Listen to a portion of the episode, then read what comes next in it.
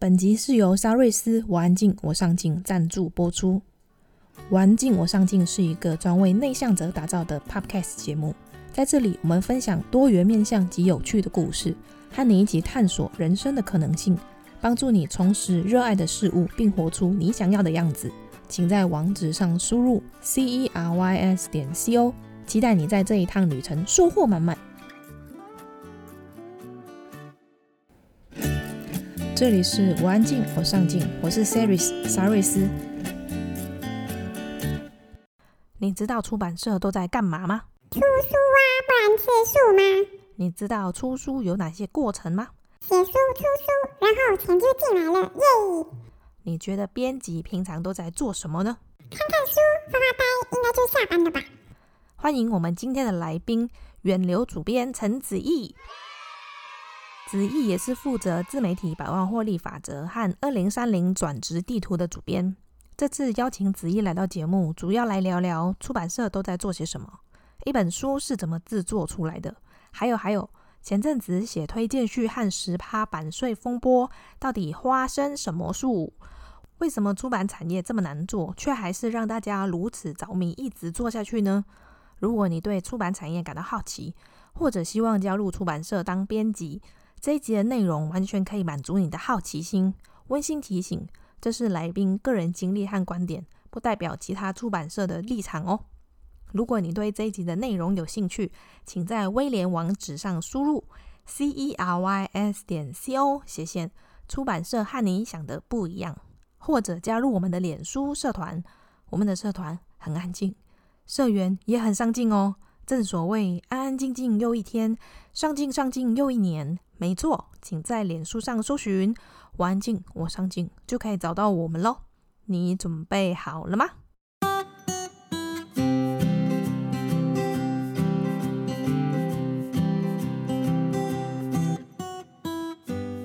嗨，大家好，我是那个远流出版的小小的编辑。那我是艺人部门，就是这个出版部门只有我一个人。那我专门做的书是，不是文学类的一般的书，本土书为主。结束。欸、你不是主编吗？为什么说自己是小小的编辑？小小，因为我也要当小小的编辑，因为只有一人是吗？然后校工兼校长。对对对对对，主编只是一个 title 而已啦，还还是要看你。负责做什么事情？那那你跟我们聊聊出版社的主编通常都在做哪些事情？大部分的出版社的主编是他不会是部门的营运人，就是他上面还有个总编，所以他有点像三明治主管，就是上面有总编，然后下面他可能要带人，那也许不用。那如果是以这样的那个体制来看的话，主编主要就是最大两个。工作就是他要经营书系，然后再来就是达到公司设定的 KPI。你说的书系是什么？其实我觉得现在这已经不是书系的年代了，但是 大家还是在这么做。书系就比如说，假设你是生活生活类的书，然后你会经营生活书系里的书，里面可能有在分，就是比如说你是健康类的生活书，然后跑慢跑啊，还是什么重重训。这种系列，然后或者是你是经营什么呃旅游散文写作的这种生活书。嗯，那为什么你的部门会只有你一个人啊？因为我目前一年的那个营业额就是很不高啊，嗯，就是我部门这样一个人是比较好好控制成本。哦，嗯嗯嗯，像你们以远流的出版社来说的话。你们分成不同的部门，那其他部门就会有一样是一个部门一个主编，然后他底下就会再带其他的编辑嘛？哦，会，呃，这是很大的部门，那也是有，就是不少部门就是两个人，就是一个编辑加一个行销。哦，编辑哦，所以你现在是编辑跟行销一起做，对对对，然后其他部门会是一个编辑一个行销，就是两个人这样子。对对对对，你这个部门负责的。书系是哪一类型的？哦，我没有书系耶。那你大部分找的书会是什么类型的？职场也有啊，然后两性关系也有啊，什么都有，创业也有嘛。那个我觉得会赚钱的我就做，我没有要特别经营，就是把自己归类在什么线，然后我只能做这个线的书。哦哦，就是有一点像是在呃报社，他跑新闻会跑什么线这样子。哦，对对对对对，有点像。哦，了解。嗯、我听说啊，我听说的，我真的是听说的。我听说、啊，就是有人呐、啊，就是有某个作者，那个子毅，嗯，很爱工具书。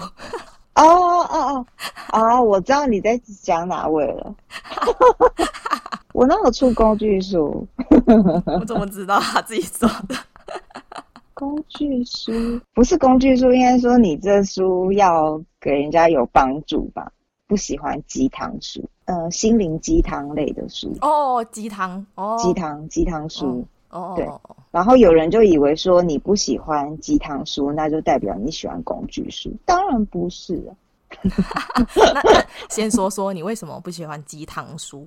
很废啊！我我比较喜欢刺激的话题。你要嘛就是你是真的有用，不要在那边跟我就是拍拍，然后说什么做你最喜欢的事就好啊，哎，这种话哦，听得我头痛。你应该不是在暗指我吧？啊，我的频道就跟人家说，你要做你自己啊，做最好的自己，活出自己什么的。结果就第一次有来来宾上来，然后去表主持人，对，还拐个弯来骂主持人。然后我还想说，欸、是在说我吗？不是，我觉得那样类型的书也很好，但是已经太多了，所以我觉得哦很腻耶。所以你是比较偏向教技巧的东西，技巧或者是议题类。那你觉得哪一个比较难做得起来？你现在做的这这一些，我觉得。版权书都很难做起来。什么是版权书？每一本书不是都有版权吗？哦，对对，哦哦，对对，呃，国外的版权书，买国外的版权，然后再自己翻译，译译者翻译的那种。哦，假设是国外的书，你们要去跟国外的出版社去谈，你们想要买翻译版的版权，过来的话是呃，版权除了付版权费以外，翻译也是要自己找。对。然后听说不是买断的那一种，是有续约的。哦，对对对对，续约续约。每年续吗？还是一次就是可能签个五年之类的？对，一一次签个几年。国外的书会卖的比较贵吗？有，我觉得很 M 型化，有的很便宜，那有的就是很天价。呃，那种很大的书，比如说什么呃 Nike 的什么，或什么 Net Netflix 的什么什么那种。呃，国外的很重量的书，基本上都是美金一万以上，就可能一万到什么三万都有可能。然后便宜的版权书，比如说社科书，有些社科书其实还蛮便宜的，那它大它大概就美金一千五就买得到。那那我很好奇啊，呃，像你们在看这些国外的书，它一定势必就是在国外引起了。还不错的回响，所以你才会注意到这本书。想说，希望可以把它就是引进台湾的市场。可是有没有那一种是在国外卖的很好，嗯、就是在 Amazon 上面都是排 Top Five 的那一种？嗯、然后你在台湾一发的时候，想说，嗯嗯，大家什么市场反应好像普普哦，很多，那要怎么办？你们要怎么去判断？就是哪一些书其实，在台湾比较容易让读者能够接受，或者是对这一类型的东西感兴趣，你们那怎么去做判断？比如说日本出了某一本书，嗯，然后他讲的都是给日本人看的，那这种自然台湾人没有兴趣啊。第一个要想说他的这个议题跟台湾有接地气吗？台湾人会关心吗？对，大概是这样。也也只能也只能这样了，然后之后就买下来就听天由命了，真的真的。那万一买了很贵的那个版权回来，然后不怎么样，那不就都亏了吗？亏啊，很常亏啊。哎、欸，那 那我又很好奇一个，就是、嗯、为什么你都比较注意日本的书比较多？哦，因为我是日文系的。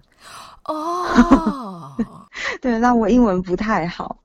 那我不敢做，就是我我没有那个语言能力把握的书，我觉得这样会会把书做坏，所以我就是看日本。嗯、那是不是当编辑都要有两种语言能力以上比较好？这样他才可以知道国外的在流行什么。比如说你比较擅长日文，嗯、你就可以做日文的这一个市场，然后把日文的一些书引进台湾市场。嗯、那假设如果他的、嗯、呃他都没有第二外语比较擅长的话，就比较吃亏，是这样吗？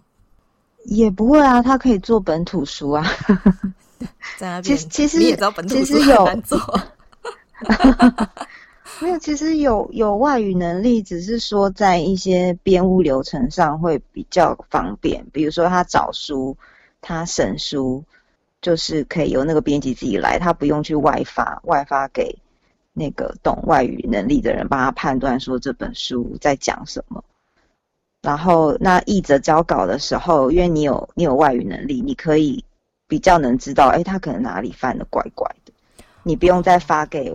别的别的编辑帮你审审核，这样就是编务流程可以比较顺畅，然后比较省钱，就是这样。嗯，但但是你有了外语能力，就并不代表说你可以胜任编辑这个工作，就只是很小的地方加分而已。那大部分的编辑都会是呃有第二外语能力的吗？好像六成都会会有英英文都还不错。那你跟我们聊聊你加入。远流出版社之前你是做什么的？我之前就是待过，我要讲公司名字吗？不用不用不用，你就是说哦好，产业什么，我不是很想得罪人。都都是都是出版业哦，都是出版业，所以是被挖角过来的吗？怪就是不要这样讲啊，就是有缘就过来。当初是怎么进入出版社的这个行业？投履历，竟然是投履历。对啊，就投履历啊。哦。那你那时候进去就是当编辑吗？对啊，对啊，对啊，当编辑。哦。如果你是新人，或者是你只有两三年的经验，你还是只能投履历。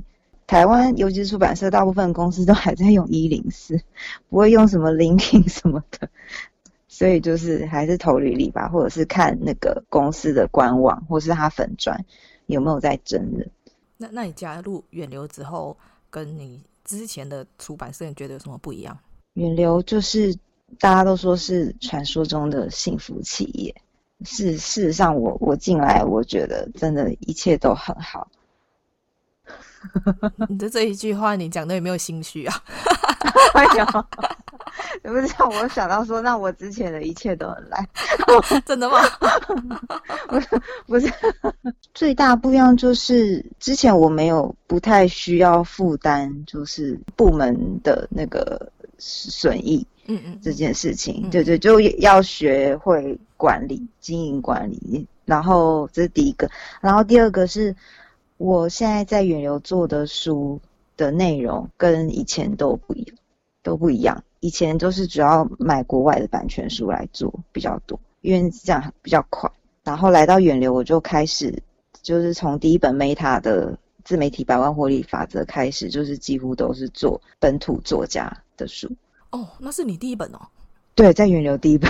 哇哦，那你很成功哎。我要谢谢 Meta，是这是真的是他他帮我。既然都提到他了，那来聊聊为什么你那时候会找他来出书？哦，我在上一个公司就已经认识他了。嗯嗯嗯，我跟他认识是是因为《最贫困女子》那本书，然后因为那是我做书，然后有一次半夜，然后我快要睡着了，然后但是我突然发现《最贫困女子》就是冲上博客来的即时榜。然后我想说发生什么事了，于是我就去肉搜，我就发现原来那个 Meta 在直播，然后她边哭边直播，然后我想说这个女生很很有趣，然后后来实实际约出来跟她聊一聊之后，我觉得就是她的特色很鲜明啊，其实她还蛮适合出书的，然后就就开始邀她，然后但是到了到了远流才真的出出来。出版社在找素人作者的时候，先看这个人有没有特色，或者是他身上有哪一些吸引你的点。嗯，对对对，有没有特色很重要。可是我觉得这只是我我自己喜欢有特色的人。你这里有讲提到那个鸟事的部分是，是你在讲你的前公司吗？啊，对。那那你想说吗？我觉得对编辑来说，最大的鸟事就是你会被东管西管。其实做一本书，就是它没有一个模板可以给你套下去。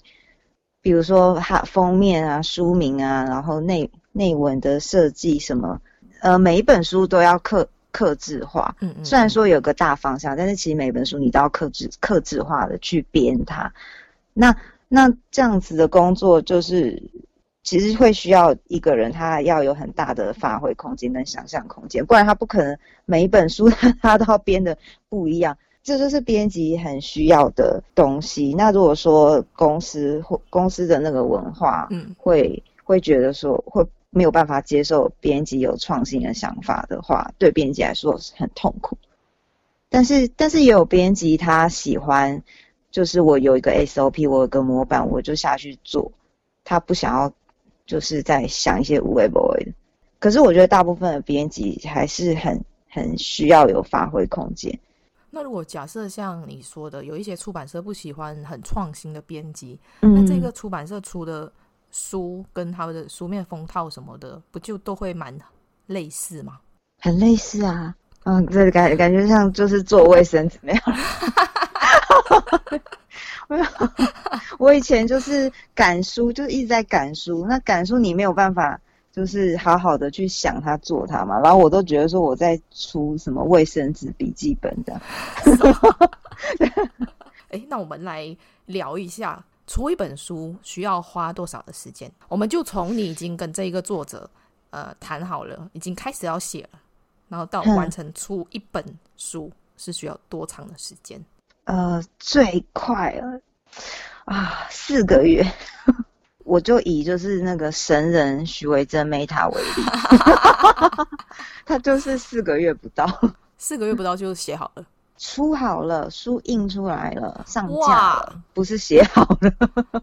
天哪，这很很快耶！对啊，那那你跟我们说那个呃出书的过程需要就是有什么东西？一开始就是要有企划。企划就是说题材啊，然后架构，嗯嗯，然后就是章节、目次，然后再就是读者群跟你你预想的可以做怎样的行销，虽然也没有什么行销可以做。你不要自己讲一讲，每次心虚在那边。对，我真的很心虚，我在夕阳产业，就是先有这样的企划，然后再写。写稿就开始写，就生文字，然后他写好了，我再编。编稿可能大家不知道是什么，会以为是在挑错字。对，不是，就是我会看第一个他的体力，编辑体，呃，比如说哪边需要补啊，哪边我觉得这样不对，就是要帮他的那个架构弄得完整一点，然后细节，比如说体力或是什么东西统一。编的时候也要顺便想说，那我这个内文要用。怎样的阅读空间呈现给读者看？嗯，因为比如说生活书，它可能排的就比较 long，它会留比较多的余白，嗯，让读者可以去觉得翻这一页好舒服哦，这样子。那可是如果说是很大部头的书，那它可能它的字的密度会比较多，让你觉得哦，专业知识度啊很强哦。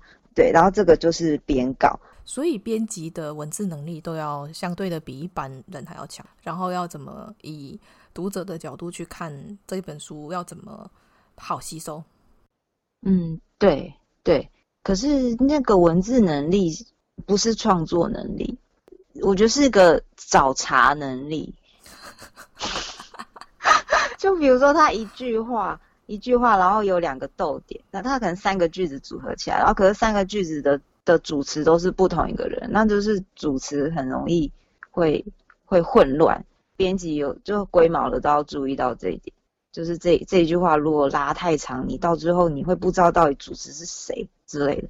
那可是可能你你用那个情境，你可能会去自己会去脑补说啊，那个那主持应该是谁 之类的。但对，但是编辑要顾到就是每一个句子要尽量让它很清楚，不要很混乱。所以不要主受词分不清楚。所以应该是说语感要很强，嗯、就是你一看到这个句子的时候，你就应该要知道说，它好像有点不好懂，应该要怎么让它更好懂一点。嗯，或者是它其实其实大家应该都懂，只是你还是要找茬。就是鸡蛋里面挑骨头就对了。对对对对，我觉得编辑看稿有点像，就是老师在看学生的作文的感觉。可是那这样子你改了，作者不会跟你吵架说，说我那一个到底是有怎样不好，你为什么要帮我改掉？这种东西其实是小改耶，这种东西改了，作者也不太会发现。你确定？我确定。我之前就遇到一个作者，不是你们家的啦。嗯、我就跟他说：“哎、哦欸，你那本书里面你有提到什么什么东西？”他说：“我有这样写吗？”我说：“有啊。”后来我就拍给他看，还是说：“哦，我在写完这本书的时候，他们帮我校稿。后来我看看到的时候，头都晕了，竟然把我的东西改成这样子。”哦，那他可能是很很大的地方动吧。因为如果说我今天我调的是主主词受词跟比如说被被动，嗯嗯嗯，什么实义的那种那种东西，很细微的东西，其实我觉得作者不太会，他不太会在意那种东西。刚刚那个作者讲的应该是说他整个一个专有名词，或他想要怎么形容这些事情，整个都被大改。对，嗯嗯，如果那种那种不能那种大改，呃，对他的文字是很很计很计较的。话那是一定一定要我我连改都不能改，我只能就是标起来，然后跟他说，嗯、我觉得我在阅读上我有看到什么问题，那你可不可不可以调整？嗯，嗯，嗯，这样就让他自己改了，编辑不要自己改了，嗯，不要再自作聪明改，有时候改改错。对，然后接下来就是要设计内文的版型，然后这时候。就要开始想一个这个商品的要怎么包装了。比如说，它最重要的就是三个东西：书名、文案，就是主文案，然后再来就是封面。就这个三这三个东西，如果你有把握的话，基本上这本书就是会活着，会活着。也不是说你有把握，就是这这三个这三个大要项。嗯，那个书名、主文案跟封面这三个，如果如果你做得好，在市场上就会存活。嗯嗯，那对，那如果你书名取不好，或者封面什么什么哪哪一边有落差的话，那它很容易死掉。那你们的书名会怎么取？就是你们会先想好几个，然后你们自己内部投票吗？对，会先想好几个，然后作作者也会有提案嘛。嗯嗯，比如说我没有把握的话，我可能就会会去问其他部门的人啊，或者是。会一直问通路，嗯嗯嗯，因为通路就是下单的人，嗯，嗯，然后对对，会问他们的，问大家的意见，嗯，哎，那我再问一个，因为我这边看到会有写说书籍的简介会有书名、文案跟推荐人嘛，推荐人是一定要的吗？呃，推荐人的目的其实第一个我觉得是说他，因为那个推荐人他本身就有自己的读者。那如果说这个推荐人推荐你这本书，那你可以预想到说这本书的读者会跟他的读者是重叠的，他会帮你来推，然后帮你帮你写写序，然后跟他的读者分享。那等于说我有多一个销售的管道。那我们等下再来聊聊推荐人的挂名推荐跟有写序的推荐有什么不一样。后面那一个是八卦，我们先保留。你继续说。好，然后接下来就是跟各大通路报书，他们就是书店的采购，跟他们报报新新的商品，然后他们就听哦，这是怎样的书，然后就就可能在心里会有一个量，呃，就大概想说，嗯，你这本书大概就是要下多少量，这样这样，对，然后那个那个时候是就是第一次，就是第一本书对外公开嘛。然后采购听你的内容之后，他就是决定会下多少量。那这个后续也会决定到说你的第一本手刷要印多少。所以这个算是一个算重要的环节了。所以你们都要先确认他们到底要多少，才能决定你们手刷是要刷几本。嗯，对对对。那不就变得很累？你们要一直去跟通路去沟通说，说啊，我这本书是在讲什么，然后他的读者群，然后怎样怎样的。他们才能去判断说这本书大概会卖多少本，嗯、他们才能跟你说他们要多少本。对，其实还蛮蛮累的。欸、那我问一下，八卦问一下，那他们大部分一个一个通路会跟你们要几本算是正常？呃，可是哎，可是这个牵扯到哪一个通路？这样我可以说吗？好，我不知道你可不可以说。然后我想想，我想想，我可不可以说？好，比如说，那我这样问好了，嗯、比如说我在博客来买、嗯、买书，然后不是都会有看到什么库存多少本？库存？你说，比如说它小于五本哦的那种吗？还是？说小于十本啊？啊，小于二十本？哦哦，那种那种其实应该算是出出过好一阵子的书了，它是旧书了，那所以它。没有人，没有什么人买了啦。嗯嗯嗯，对，所以通路也不会，就是再继续下太多的量。那你说说看，一本大概会要多少？你说 吗？我们不要指定谁，不要指定谁。哎，这这差距很大。哦，真的吗？那你说说，对，我帮你逼。两百起吧，两百，最少两百。这算多吗？正常？哎，好像算多哎。其实下量下最多，我们先不管海外哦，海外会下更多。嗯，只是就是现在台湾的最有利的嗯。通路就是跟，嗯、那这这两家大部分他们大概都下两百到三百本，他们有兴趣的书也有可能会下到什么八百，你要帮我逼逼叉叉。好，呃，还有其他一些小通路嘛，嗯，嗯，比如说什么那种都下十本啊，哦，这么少。对、啊，好少啊，十本。对啊，所以我们真的是好好，到底是要卖给谁？对啊，这这下很少，然后你一刷一刷下去，它成本只有十本，你们应该会觉得我们会主攻，就是因为这两个很肥呀，很肥，对对，很肥，对，比较肥，对对。然后那其他通路就是随缘了，然后还有国外，国外就是有新马，国外有一个。那个通路叫大众，然后他会发。啊、我以前都在那边买书诶。啊，真的谢谢你们大众，很大啊，他在马来西亚很大，非常大。嗯，对对对对对，他的他退货什么都不方便，那他们会一次会下比较多的量，然后也是很肥。对，然后还有香港香港也会，不过会香港会退，会退什么意思？是卖没卖完就是直接退给你们这样？对啊，就退回来。所以你你一开始啊，他给你下一百本，好开心哦，然后就哎两个月后哎，怎么六十本退回来？那那个那两家很肥的那个会退吗？那个不会退，呃，基本上网网络的都不太会退，实体的都会退。他们的那个仓库很大哦，因为他们跟你们下定了这么多本，他们要有地方可以放啊。哎，这是个好问题，可能你下下次要那个找一个采购。这也是他应该也不想出面讲这件事情，他搞不好会出来讲说：“哦，上次那个谁出版社跟我推那本书烂死，仓库现在一堆这样，这很长，我就自己举手，我就是烂死。不是我在说你 啊，不是，我觉得这采购很辛苦，他们这样一整天，然后要你要听一堆编辑，然后可能报。报几十本书，然后可是他们很敬业，他们都没有睡觉。你确定他们眼睛睁开，不是贴那个上去？他睁开是真的睁开，因为有时候我会就是会故意就是愣一下，然后他就会说：“我有在听，继续说。”他一定是机器人，不是不是，他们是他们是真的有在听哎。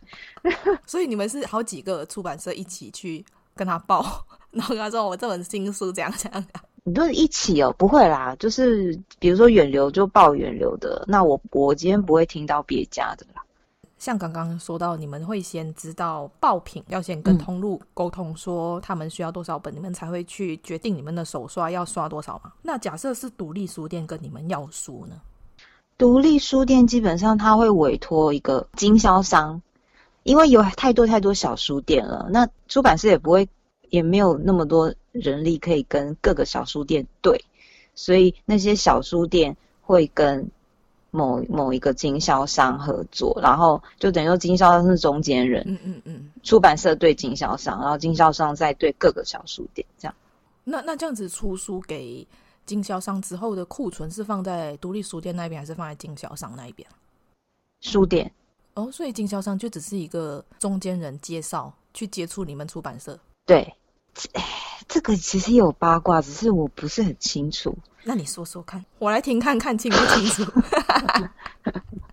就是我我猜可能是说，就是经销商会提供他说，呃，每个月出版社的新书的资讯，然后看看他们对哪些书有兴趣，然后就是再去了解，然后再考虑要不要进之类的。那这样子的话，像一本书后面不是都会讲说那个建议售价多少吗？嘿，那如果他今天是经过了经销商的一手，经销商一定也要赚。对对。那这种小型书店、独立书店，他们拿到那本书，就只照着建议售价去卖吗？还是你们卖给经销商的那个价格就会更偏低，然后他们在中间赚一笔？没错，我们基本上出货给经销商，或者是出货给通路。呃，都是平均就是五折哇，对，所以说虽然我上面什么定价四百，然后但是实际上我就是我我只有两百，这个要比吗？这个啊、哦、不，这个不用，这个是公开了。哦哦哦，好，嗯嗯，那刚刚讲到一个我还蛮有兴趣的。呃，你们在跟那个通路的采购去说要多少本书的时候，你不是说不会去知道其他出版社同时也在出什么书吗？那有没有出现过撞书这件事情？好像有诶、欸，没怎么办。其实这样是个好事啊，因为比如说那时候年底我出 Sandy 公主的那个对转职的书嘛，然后那时候其实也一堆一系列的。然后这样更好啊，这样通路会觉得说，哇，那年底有这么多的转职的商品，那我来做一个展，然后就把、哦、把你集中起来，这样也是个好事、啊。嗯，嗯，所以所以我觉得撞议题还好诶，嗯，嗯，撞议题其实是好事，没有出现那种一个作者同时卖给两家出版社这种没道德的事情吗？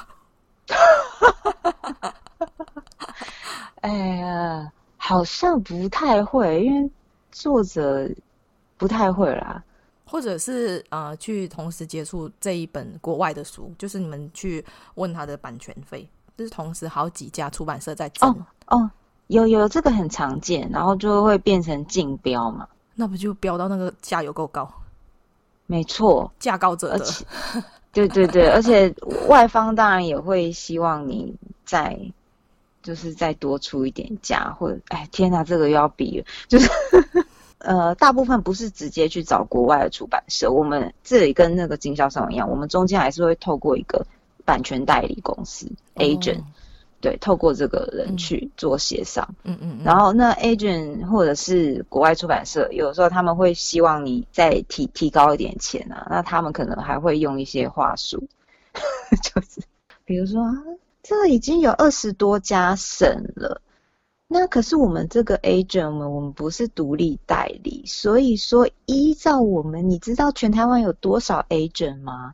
那我们这个 agent 就已经有二十多家正在评估了。那其他家 agent 你觉得还还会你的竞争者会有多少？所以呢，最好的方式呢，就是请你就是拿出就是最后的底线，然后来，就最后底线就是最好的标金，对，来去竞争的。哇，那不就一次都要给的有够高？难怪你刚才说版权那个版权金有够高，有够高。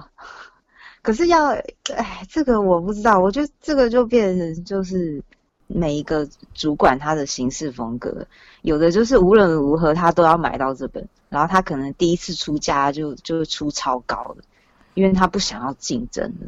嗯，然后可是有的人就是比较像买书，就有点像在逛菜市场。嗯。他就 他可能就会一开始就 没有没有，他可能一开始就是小小出，然后 agent、oh, oh, oh, oh. agent 会来再跟你 complain 嘛，说你要出高一点啊，oh. 然后就是来来回回好几次就对了。对对对对对对对对对。Oh. 那这个你也会去接触到吗？还是这个是你们公司有其他人在负责跟呃国外的那些 agent 接洽的？我以前有有接触到，嗯，然后但然后来到远流，远流就是分工比较细，那。有版权部，就是版权部会会帮我们挡这些事情，我真的很感谢你的版权部。哎、欸，那这样子啊，你你就以你来说，因为你的部门出比较多是日本书籍的翻译书，嗯，所以假设你今天看到这一本日本的书，实在太喜欢，很想把它带进台湾市场，那你就会先去透过你们公司的版权部去请他跟对方去谈这本书的版权。对对对对那也不就在等待的过程当中很忐忑，想说 谈到了吗？谈到了吗？哦，对啊，而且而且常常是就是一去不回，哈，很常常就是第一个我们会先要样章，就要书或者是要 PDF 档来评估内容嘛，然后接下来就是下标，然后很长的情况就是我我下标了，然后也真的真的全台湾只有我一一间出版社下标，啊、然后可是日本它就摆在那边，我也不知道他那个心态是什么，因为他们也是业务在。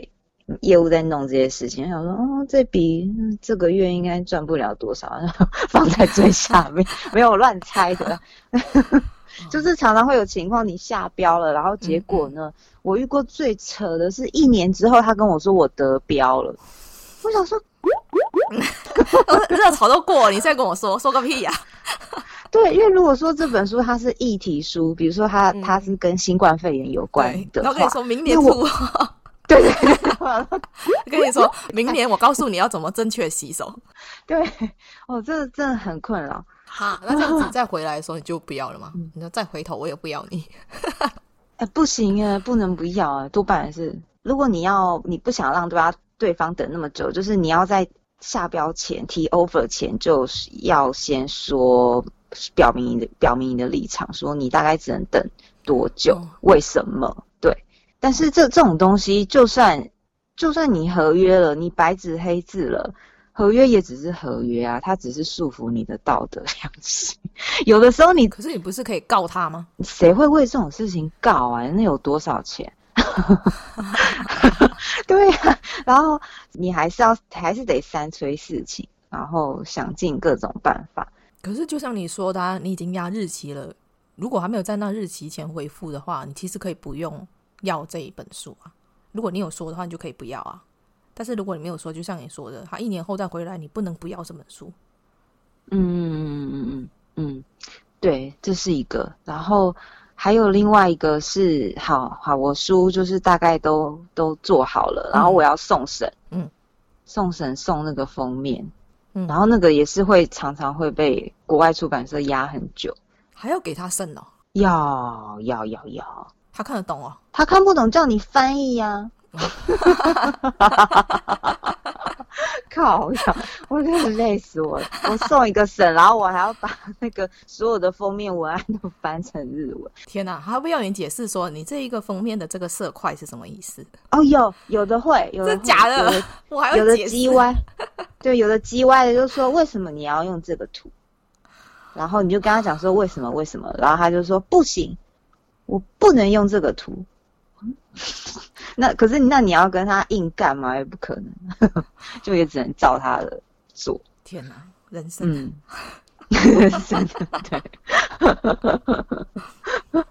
而你有一个是入库，就是库存的地方。你们的库存是，就是每个出版社会租仓库，比如说租什么龟山，我乱讲了，龟山哪里综合什么，租一个仓库。那有的人的仓库就是。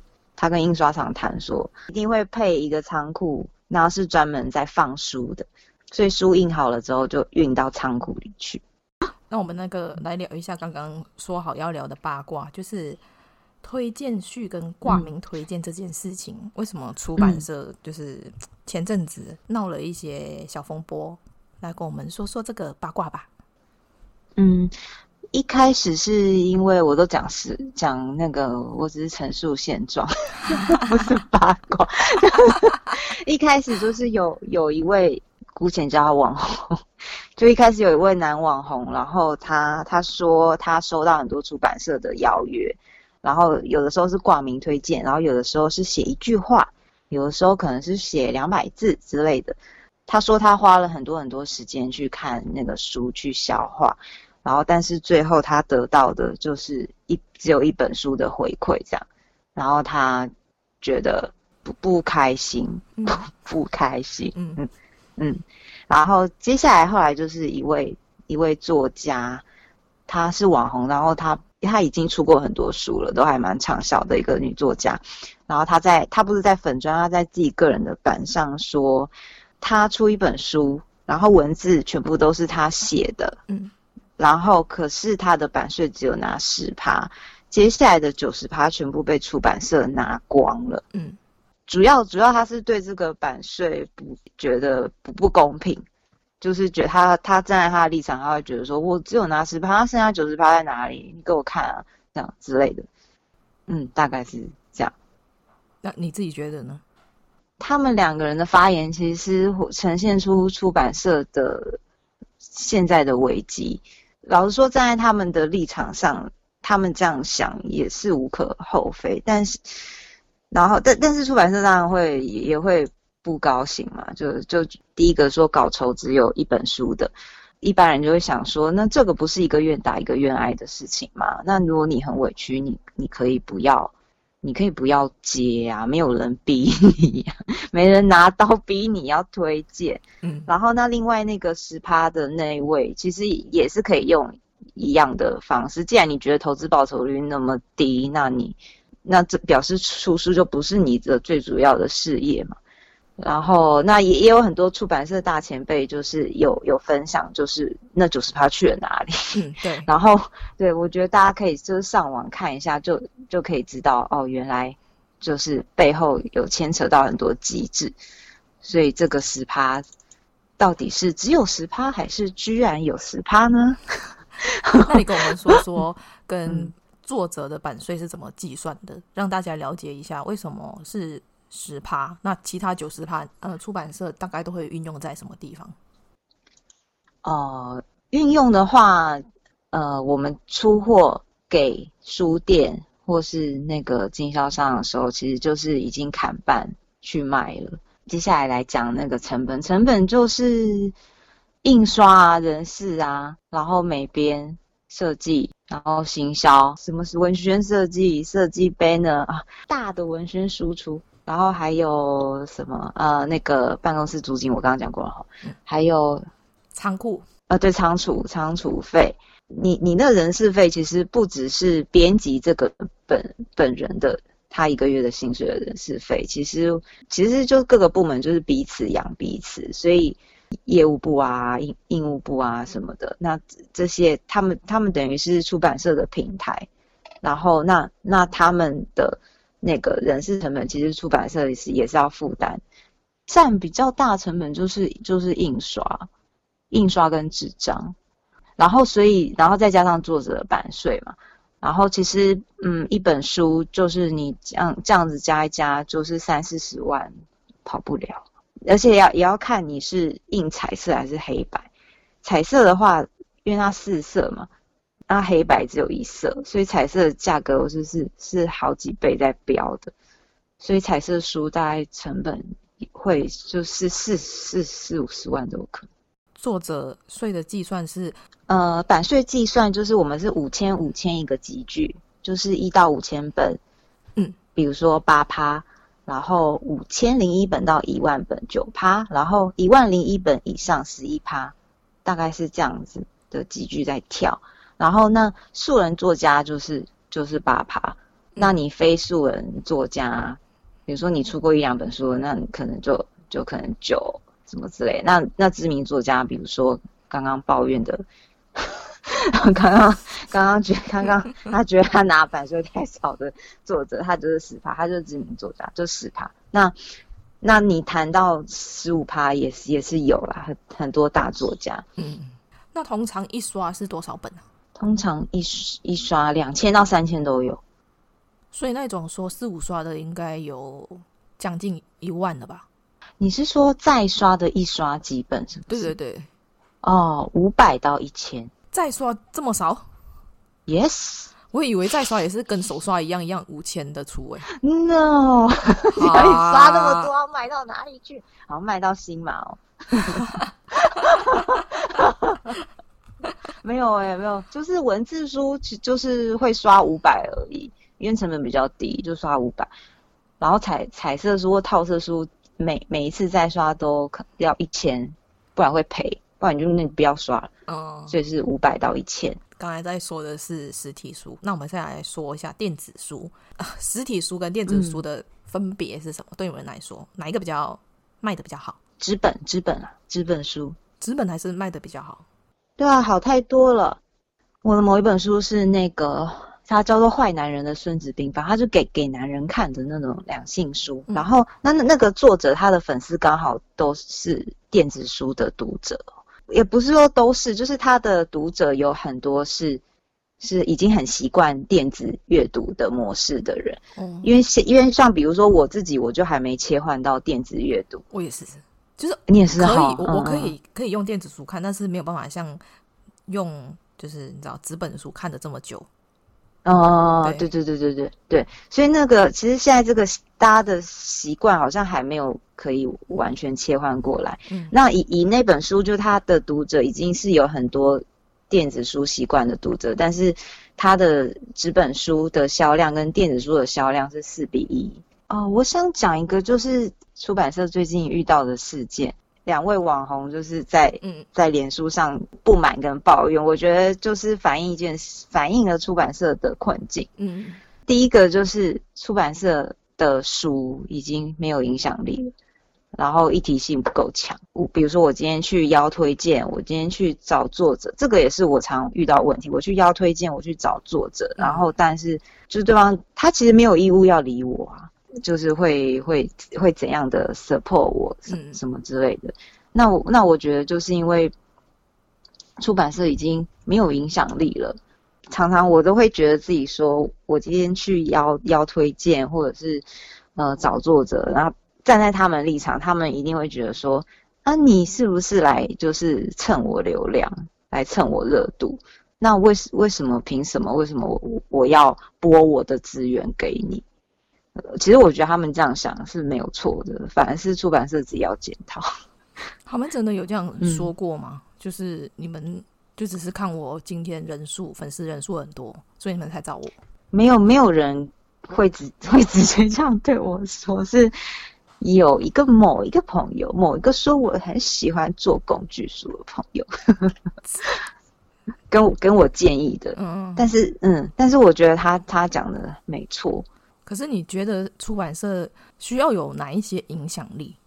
比如说，你这本书真的话题很强，很多人他们觉得哦，这书呃很很棒很好，他就算你没有找他推荐，他他自己都会都会来帮你推荐分享。大部分的书院其实它的议题或者是内容并没有那么的强，它可能就是只是一般的书嘛。那它只是一般的书的时候，我去邀推荐。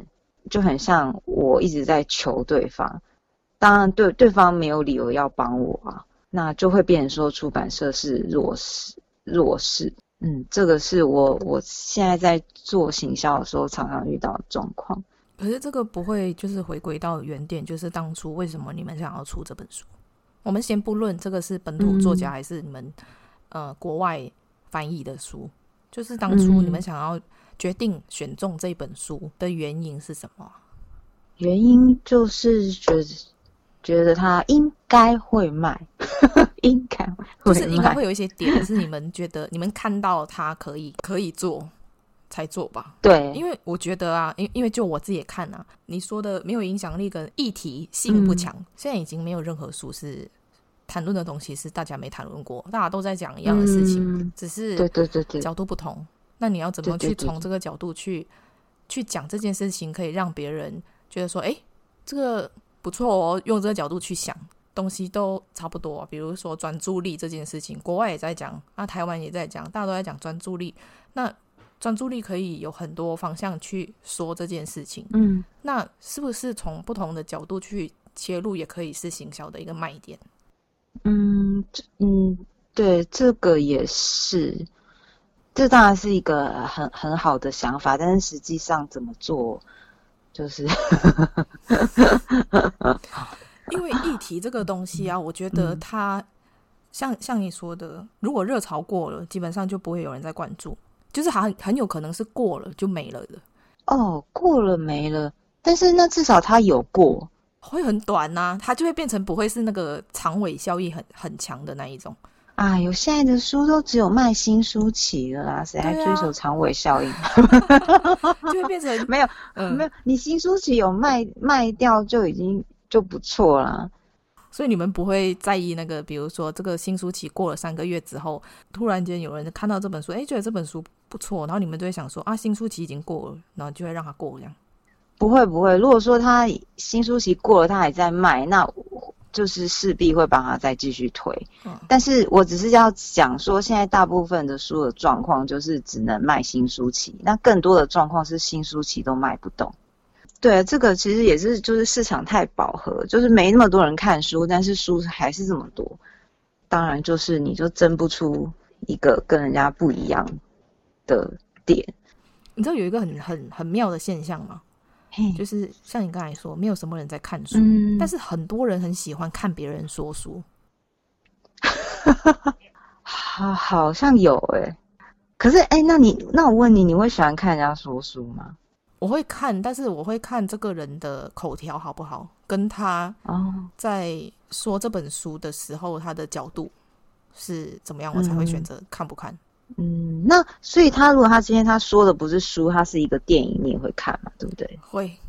所以不，所以不是是就是怎么讲，是内容的问题。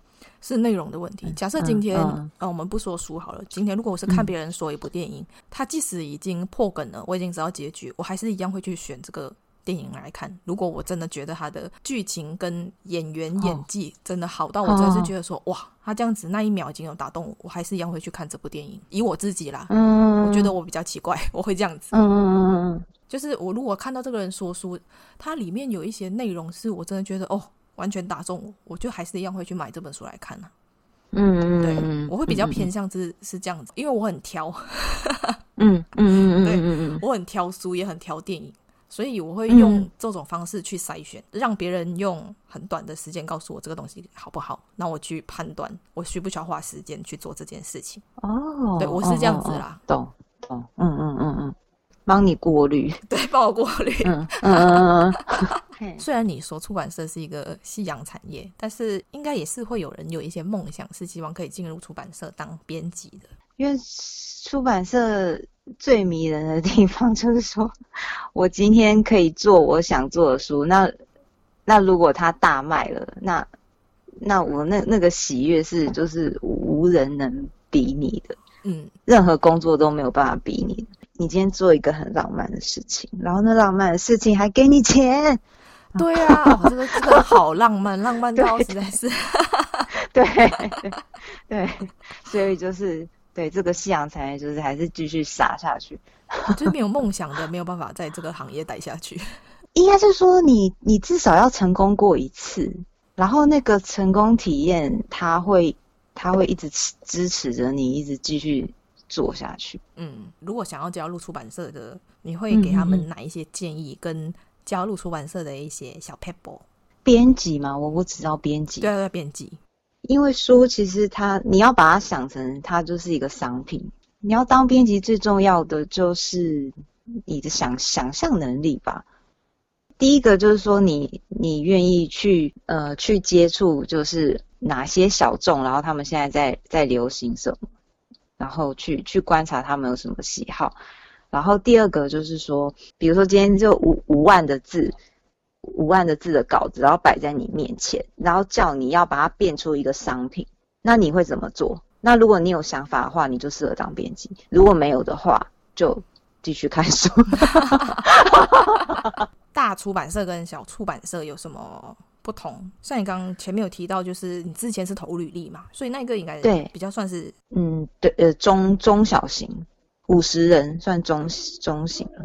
可是没有相关经验的，他应该你会建议是从小出版社开始着手。对，因为其实大出版社根本不会用零经验的人啊，大出版社他们的流动率都非常非常的低。嗯，我们今天先假设大出版社它的福利好，制度好，什么都好。然后那所以它流动率会很低。那他今天他如果他释放出缺额，他要的一定是绝对会是有经验的，不可能是零经验啊，绝对是要很很强的人。如果你零经验，或者是你没有特殊的提案，你根本没有入场券，你也没有话语权，你什么都没有，你别想了。我是这样觉得。那你就是找找。那个小出版社，但是我不觉得小出版社不好诶、欸，嗯，因为很多很多小出版社其实是他们就是很很强的总编出来，因为他们觉得大出版社有很多还是有很多规定啊，什么什么有企业文化要遵守嘛。那但是个人有个人的理想，然后他就想说，那我那我已经练功都练好了，那我自己出来开有有特色的一个小出版社。那我觉得，如果你到这样子的小出版社，其实是不错的。嗯嗯嗯，因为他第一个，他他的那个上下，他并没有什么上下关系，都还还蛮平等的。那人少，你什么都要会，什么都要学。就是这个小出版社的那个总编，他一定也是功力很强，编辑功很强，市场能力很强，然后也会经营管理，不然他怎么？敢冒风险出来做这种事情，对。那如果你跟在他身，你可以直接跟在大人物身边学习，是很值得的。嗯，那重重点就是说，如果你要找出版社，你不知道你要投 哪一家的话，那你就先去看你的书柜上的书大概是怎样的书，然后去搜那些书的出版社，你去看他们的他们出过的书。那个出版社他出过的所有书，包括他他选什么样的题材，他的封面是做怎样？他封面是，比如说他封面做的很像那个大卖场的风格，然后 跟你的风格不太符合的话，那你就千万不要投这家出版社，因为如果因为假假设你很喜欢什么聂永真，假设假设你喜欢聂永真，然后可是你却去投一个他们风格是比较呃大众化的，比较那个大润发。比较 Costco，比较 Costco 的话，那你进去你就惨死了，因为他们显示出来的那些出版物，就表示你今你今后你进去也要变成一模一样的人，嗯、你就是要从聂永贞做 Costco，哎，那这样那那个聂姐聂永贞姐可以去做 Costco。好像可以合作看看哦。不是我我的意思是说，就是选出版社，第一个你这样要挑那个出版社的风格。嗯嗯，出版社的文案是很洒狗血，或者他书名霹雳无敌长，文字风格。对对对，那那种你如果不能接受，就千万不要去哦，不要去那个。大家互相伤害是怎样？我不知道，往火坑里跳是吗？对对，我觉得这个是很重要的一步，先先这样筛选，嗯嗯嗯，然后再再就是投吧，就投履历，投了投。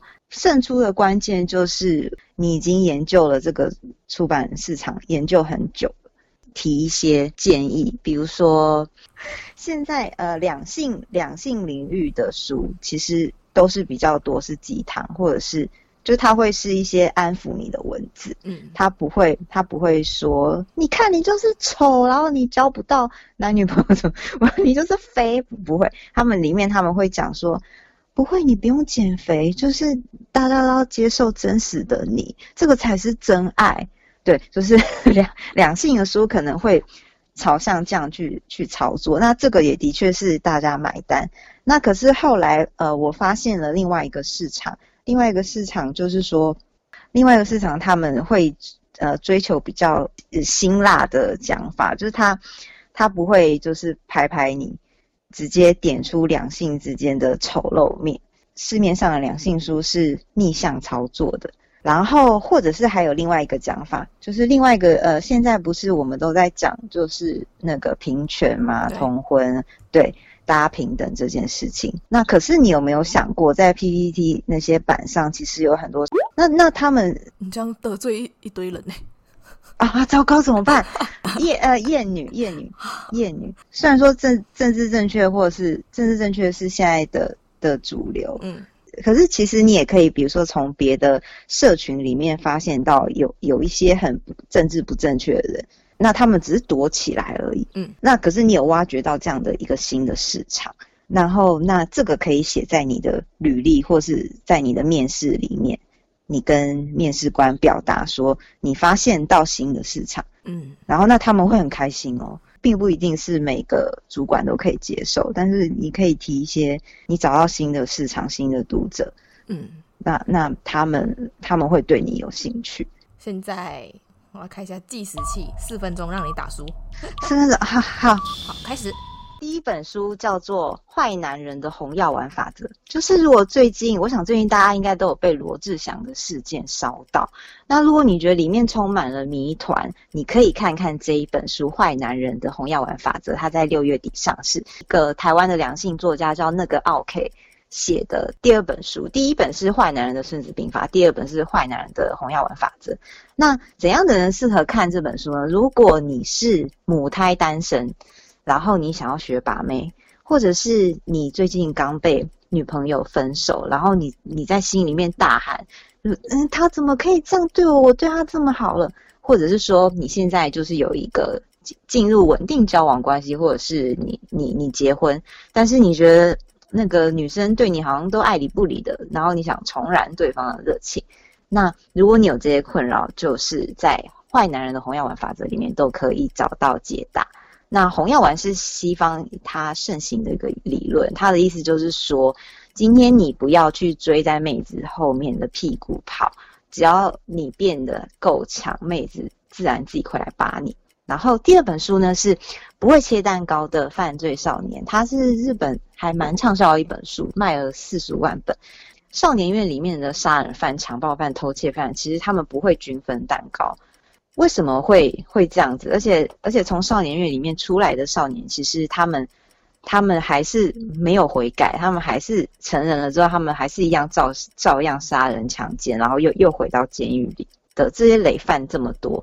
那其实就是这本书呢，就是他回溯这些呃少年他们国小国中的阶段啊，他们其实都是老师口中的那些呃问题儿童。国小他们只是一般的问题儿童，那为什么会从教育、医疗、呃矫正教育什么，全部这些环节通通都没有办法拉他们一把？然后我们只是一直不断的在把他们呃隔离、隔除、排外，呃你不要来，你不要来伤我，你你去那个你去那个关起来，你不要来那个影响大众。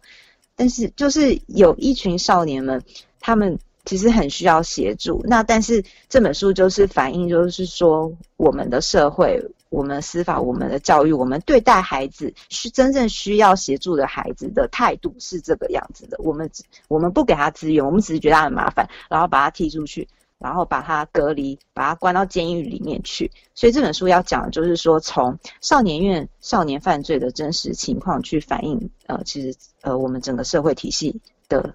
失败，还有我们每一个人，你我每一个人的冷漠，不会切蛋糕的犯罪少年，书名暂定，那大概是七月底出版。大叔大叔，请大家支持，谢谢。你练多久？我练的没有，我就大概写一下。最后一题，对你来说，什么是上进心？上进心就是你头都撞破了，但是你还继续撞，就是一个自虐的概念。那如果对你有兴趣的朋友，可以在哪一些平台追踪你呢？我可以来那个远流粉砖。那你早上醒来会做什么事情？吃饭。意思是不刷牙就吃吗？对啊。那你喜欢吃饭还是吃面？面，因为比较好消化，因为人老了。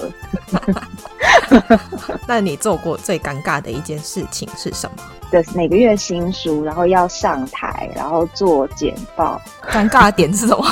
尴尬的点是，哎，我我不喜欢上台讲话，太可怕了。嗯，有有些人就是他们，呃，表情一皱啊什么，然后我就会很紧张。那说一句骂人不带脏字的话。没有哎、欸，我因为我都只讲脏话。你是说那个动词吗？对啊，那个动词，你要消音。从今以后只能选择喝一种酒，你会选择喝什么？Gin，好喝。我知道。漂流到一个无人岛上，只可以带一只动物、一个人跟一件物品，你会带什么？爸爸，动物猫，一件物品可以跳过吗？可以啊。好，那你觉得生活里面最重要的事情是什么？睡觉。你最长一次可以睡多久？十二个小时以上。分享一件最近开心的事情吧。之后的一本新书的推荐人就是李茂生教授写的序，嗯、哦，很感人。嗯，而且最感人的是，他一个小时之内就已经两千多个人赞，跟三百多个人分享。哦，这才是那个吧？对 对。这里可以分享三本你觉得非看不可的好书。第一本是最贫困女子，然后第二本是不改变就无法生存，但是它原书名不是这样，原书名是讲呃广告跟行销。第三本就是我接下来的新书，不会切蛋糕的犯罪少女。你希望拥有更多的时间还是金钱？是呃不对，金钱。如果你很想发脾气却不能生气的时候，你会做什么？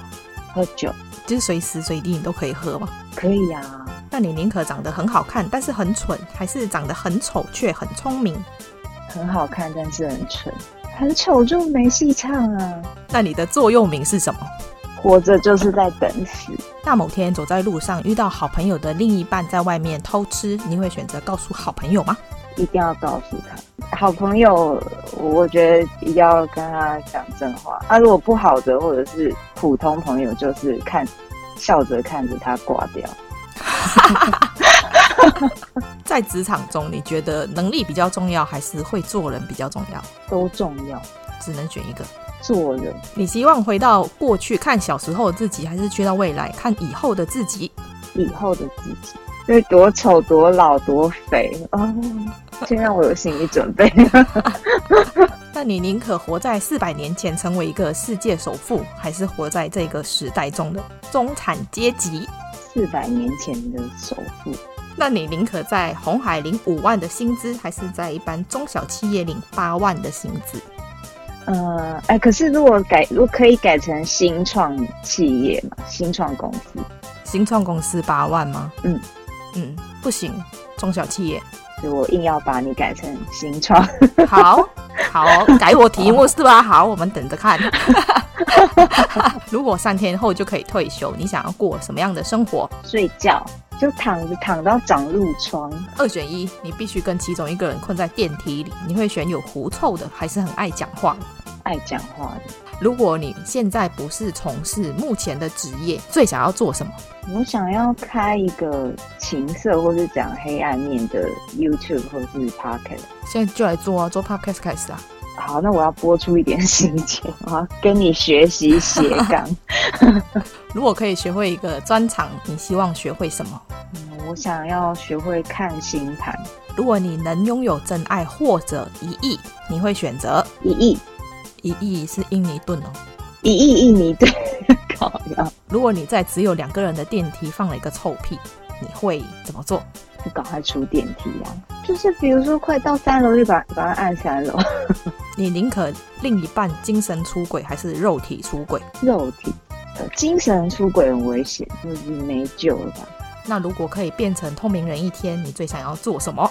我什么都不想哎，我就想睡觉。如果你是白雪公主，你希望在昏迷的时候被有口臭的白马王子亲，还是被很帅却很脏的流浪汉亲？流浪汉，而且流浪汉很帅啊，多半。如果将你的一生拍成电影，你希望在？你希望哪一个明星在电影里面扮演你？对，染谷将太，一个日本的男星。男星？对，难洗。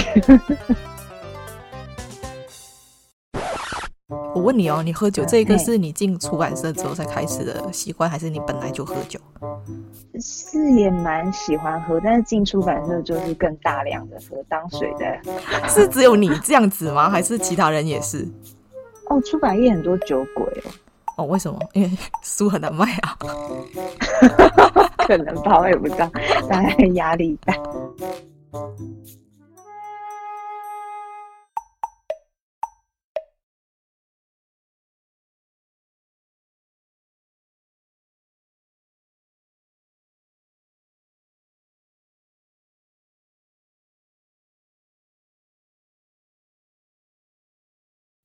说上镜的人都在听，我安静，我上镜。你喜欢这一集的内容吗？如果你喜欢我们今天的内容，请在 Apple Podcast 上面给我们五颗星，或者留言告诉我你的想法。订阅、打星、分享的人一生平安。那我们下次见喽，拜拜。